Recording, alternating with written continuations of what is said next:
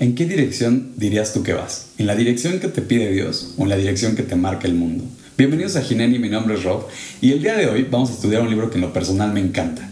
Es un libro que si bien es sumamente divertido de estudiar, eh, al mismo tiempo es profundo en las enseñanzas, es didáctico y puede llegar a sorprendernos en las actitudes, direcciones que van tomando los personajes conforme va avanzando. Es un libro que literalmente está diseñado de una forma única en la Biblia.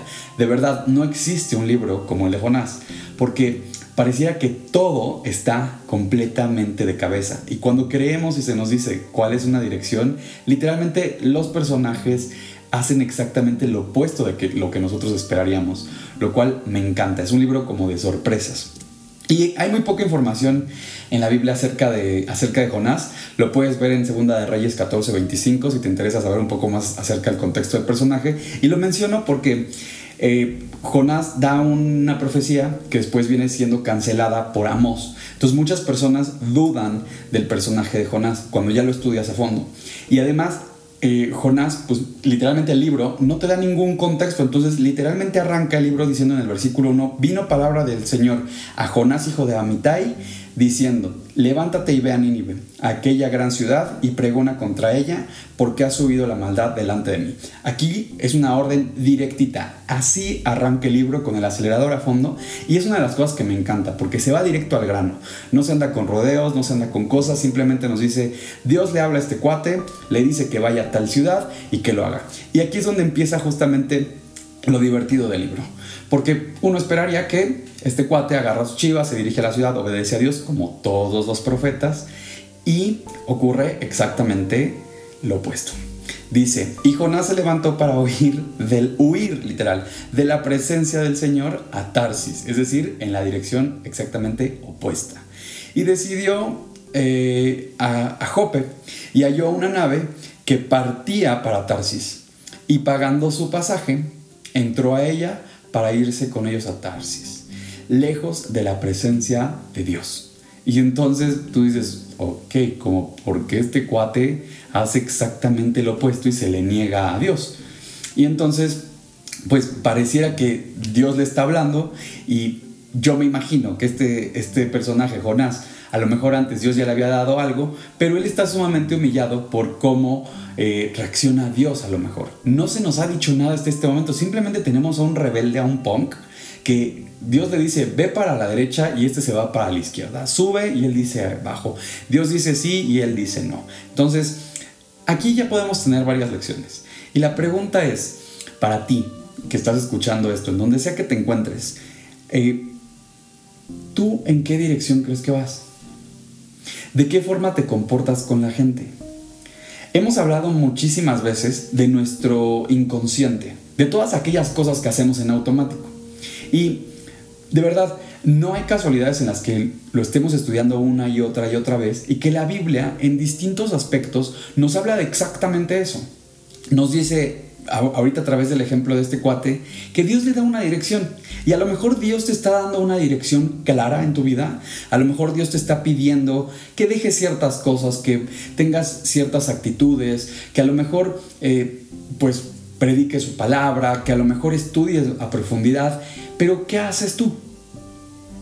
¿Qué haces en tu día a día? ¿De qué forma inviertes tu tiempo? ¿De qué forma eh, te relacionas con los demás? Te doy el ejemplo claro Tú puedes decir que eres una persona amorosa, un hombre amoroso, una mujer amorosa, pero realmente la única forma de saber si eres o no eres amoroso es si yo agarro a uno de tus hijos y le pregunto qué es lo que opinas de tu papá, qué es lo que opinas de tu mamá. Y a lo mejor te sorprendería lo que ellos pueden llegar a decir y a pensar de ti. El libro está diseñado justamente para que hagamos una introspección de este tipo, lo cual me encanta. Eh, y el mundo justamente te va marcando la dirección. El mundo te dice, vete por el camino rápido, vete por el camino fácil, miente un poquito, no pasa nada, pásate el alto, da la mordida, eh, no le digas esto a tal persona, miéntele por aquí, miéntele por allá, este, esto no es tuyo, pero tómalo, no pasa nada, etc. Entonces, este son el tipo de cosas que el mundo nos está diciendo. Y aquí, pues de manera muy rápida lo podemos ver con este cuate que Dios le marca el camino y él se va en sentido contrario. Y por eso es que te digo que el libro está diseñado de una forma preciosa. Porque entonces te, preguntas en dónde va a acabar, ¿no? Este cuate pues está yendo en la dirección contraria, ¿qué le pasa? Y entonces en los versículos 3 y 4 vemos pues a, dónde se va este Jonás. Dice, y Jonás se levantó para huir de la presencia de Dios a Tarsis y eh, decidió ir a Jope, esta parte ya la, ya la vimos, lejos de la presencia de Dios. Pero Dios hizo levantar un gran viento en el mar y hubo en el mar una tempestad tan grande que se pensó que se partiría la nave. Y entonces Dios está actuando. Inmediatamente Dios nos dice, hey, esa no es la dirección correcta. A veces Dios nos muestra y nos va diciendo cuando las cosas se empiezan a complicar y perdemos la paz, como en este caso, Dios nos dice, oye, esa no es la dirección, como diciendo, pon atención a lo que te estoy diciendo. Y lo que me encanta también es que los marineros que están ahí van a temer por su vida, se están dando cuenta de lo que está pasando. Y es una de las cosas que tú dices, oye, a ver, el profeta está en el barco, está viendo lo que está ocurriendo, pero Vamos a ver qué ocurre con los marineros. Dice en el versículo 5, y los marineros tuvieron miedo, y cada uno clamaba a su Dios. Evidentemente ellos no tienen una relación con Dios, ellos claman a lo primero que se les ocurre. Pero lo que es curioso de esto es que incluso ellos saben que algo no anda bien. Dice, y echaron en el mar eh, los enseres que había en la nave para eh, para descargarla de ellos, o sea, la ira. Y Jonás había bajado al interior de la nave y se había echado a dormir. O sea, este cuate literalmente dice, pues a mí como que me vale, ¿no? O sea, yo sé que no me va a pasar nada. Y yo te pregunto, ¿cuántas veces eres indiferente con lo que está ocurriendo a tu alrededor? ¿Cuántas veces puede llegar alguien y te puede hablar de algo que puede ser importante y tú lo ignoras? ¿Cuántas veces, a lo mejor en tu trabajo, a lo mejor en tu personalidad, a lo mejor llega alguien y tu reacción automática es ocultar tus sentimientos? Pregúntate por qué y de dónde viene eso. Pregúntate por qué sí es importante. Y aquí nos está diciendo cómo se ve esa actitud. Y me encanta porque en cinco versículos hemos podido identificar un montonal de cosas y una de ellas es la indiferencia. ¿Cómo crees que se siente la gente cuando tú eres indiferente? Cuando ellos te comparten lo que es importante para ellos y sin embargo tú tienes una actitud, no voy a decir ni siquiera negativa, pero a veces neutra, en un lugar seguro, en una zona de confort, como diciendo yo no me arriesgo, yo no juego, yo siempre estoy desde atrás a la segura. Y pregúntate por qué. Pregúntate qué sería más importante, por qué defendemos nuestra imagen. Y eso es lo que nos dice el mundo. El mundo nos dice que nuestra imagen es lo más importante. La Biblia nos dice que nuestro corazón, por el contrario, es lo más importante. Pero qué curioso, siempre escogemos guardar nuestro corazón, lo que pensamos auténticamente, porque ¿qué va a pensar el otro? Porque si, si muestro mis sentimientos o si muestro quién soy, automáticamente la gente entonces me va a juzgar automáticamente la gente me va a lastimar, automáticamente la gente que ya está afuera me va a herir y entonces elegimos mejor guardarnos. Te pregunto, ¿cuántas veces has elegido esto? Y aquí lo vemos con la indiferencia de este cuate. La gente que no conoce a Dios en este caso, eh, pues sí, se pone justamente a clamar a sus dioses. Pero yo te pregunto, tú que sabes que existe Dios, tú que sabes que puedes tener una relación interpersonal con Él, ¿qué es lo primero que haces? ¿Cuáles son tus reacciones? Lo que me encanta también del capítulo 1 eh, y el versículo 6 dice, y el patrón, es decir, el de la nave, se le acercó y le dijo, ¿qué tienes, dormilón? La gente sabe perfectamente bien lo que haces. Ahora, hay gente que te respeta o que te cuida lo suficiente en esa indiferencia o en esa manera de ser que tú tienes e incluso no te dicen las cosas que realmente están observando. Aquí me encanta porque el patrón, y nos dice que tiene que ser alguien de jerarquía alta, le dice, ¿qué tienes, dormilón? dormilón? Levántate y clama a tu Dios. Quizá Él tendrá compasión de nosotros y no pereceremos. Jonás aquí sabe perfectamente bien que no solamente existe un Dios, no hay que, pero le dice, le dice el patrón, ora por lo menos a tu Dios, o sea, párate y haz algo con nosotros. Lo curioso de esto es que si tú ves una tempestad, ¿qué ocurriría? Las personas que son creyentes, en este caso el profeta, quien conoce a Dios, tú esperarías que esa persona fuera la que está orando. Tú pensarías que esa persona sería la primera en estar arrodillado, literal. Pero lo que ocurre muchas veces y tristemente en la actualidad, en la vida, en el mundo, es que la gente que tiene extraordinarias ideas son los que nunca hablan.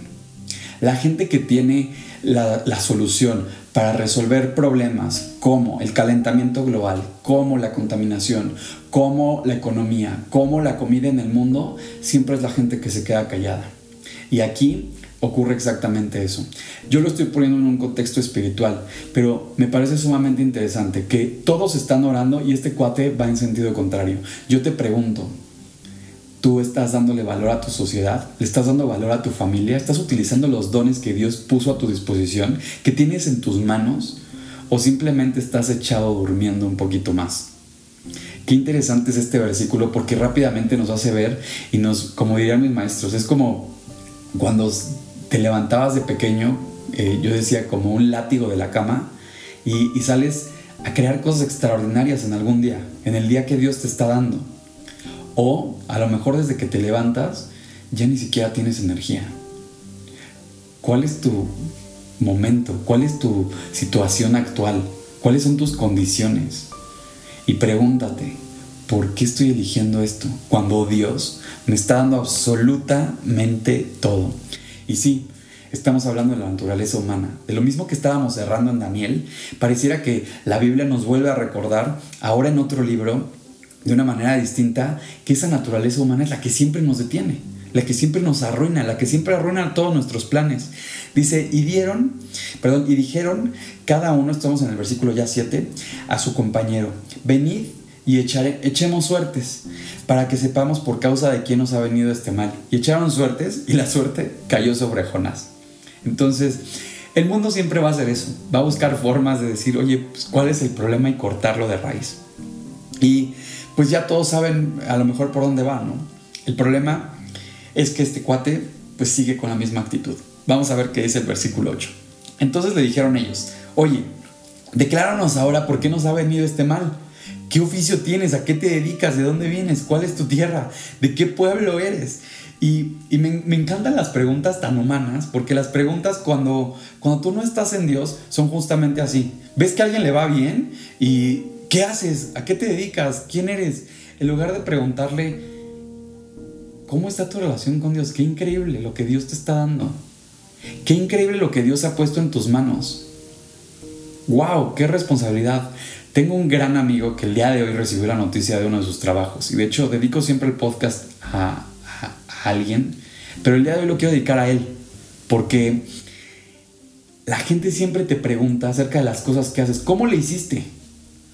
Pero no te pregunta quién está haciendo en tu relación con Dios. Y algo que me encanta es que él les contesta y dice, y aquellos hombres eh, bueno, él les contesta y les dice, oye, pues es que yo, Dios me dijo que me fueras a un lado. Imagínate la cara de vergüenza, ¿no? Eh, y entonces aquellos hombres, ya en el versículo 10, pues empiezan a temer de sobremanera y le dijeron, oye, ¿por qué hiciste eso? O sea, ¿por qué si Dios te está diciendo algo, por qué no lo haces? Incluso ellos que no son creyentes lo saben, porque ellos sabían que huía de la presencia de Dios.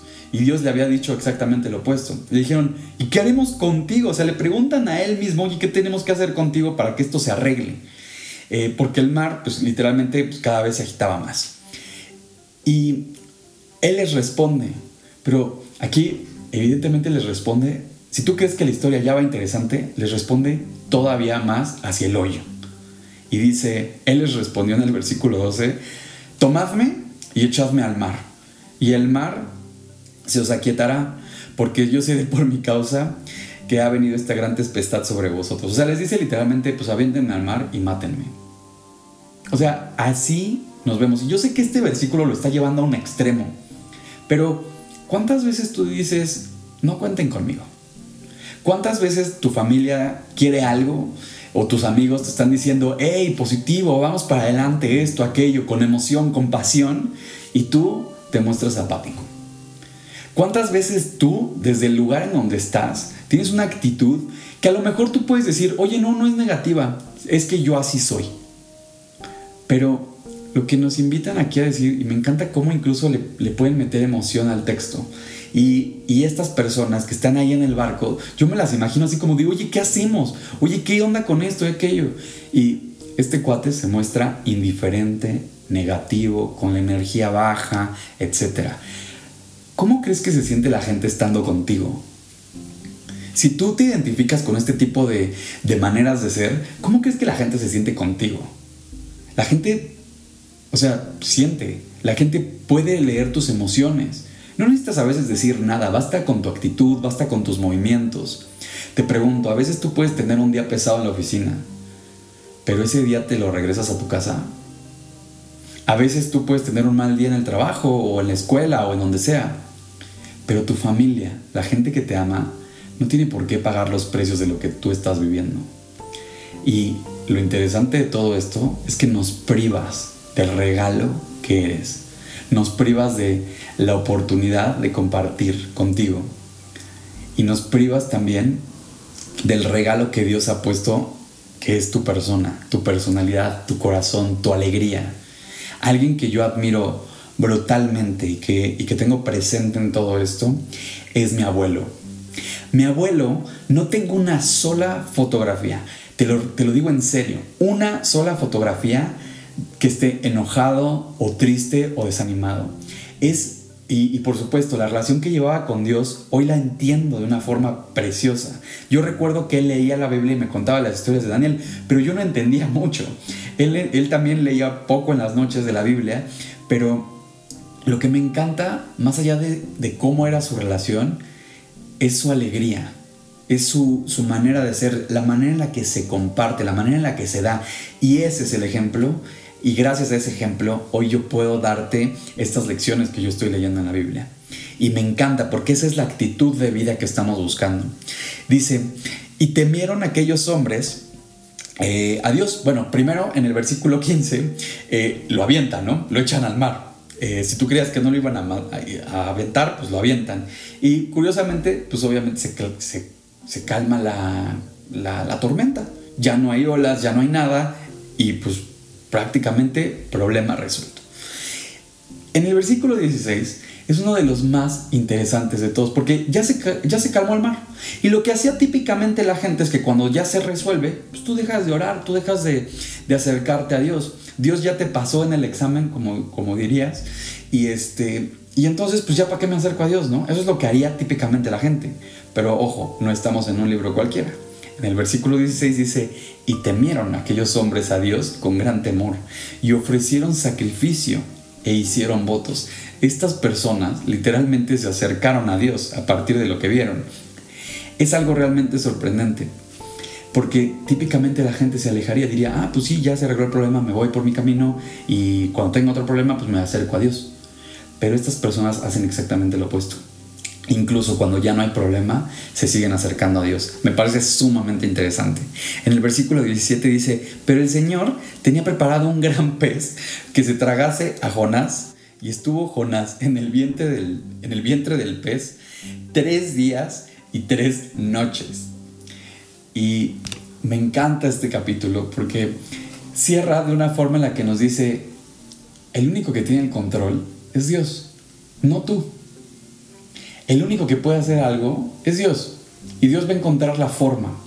Y si tú te estás preguntando, oye, ¿por qué estoy viviendo esto? Oye, ¿por qué estoy en esta situación? Sé que pudiera ser duro.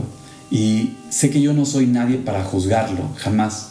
Eh, sé que hay situaciones difíciles, sé que el mundo allá afuera está cada día más enfermo, más loco.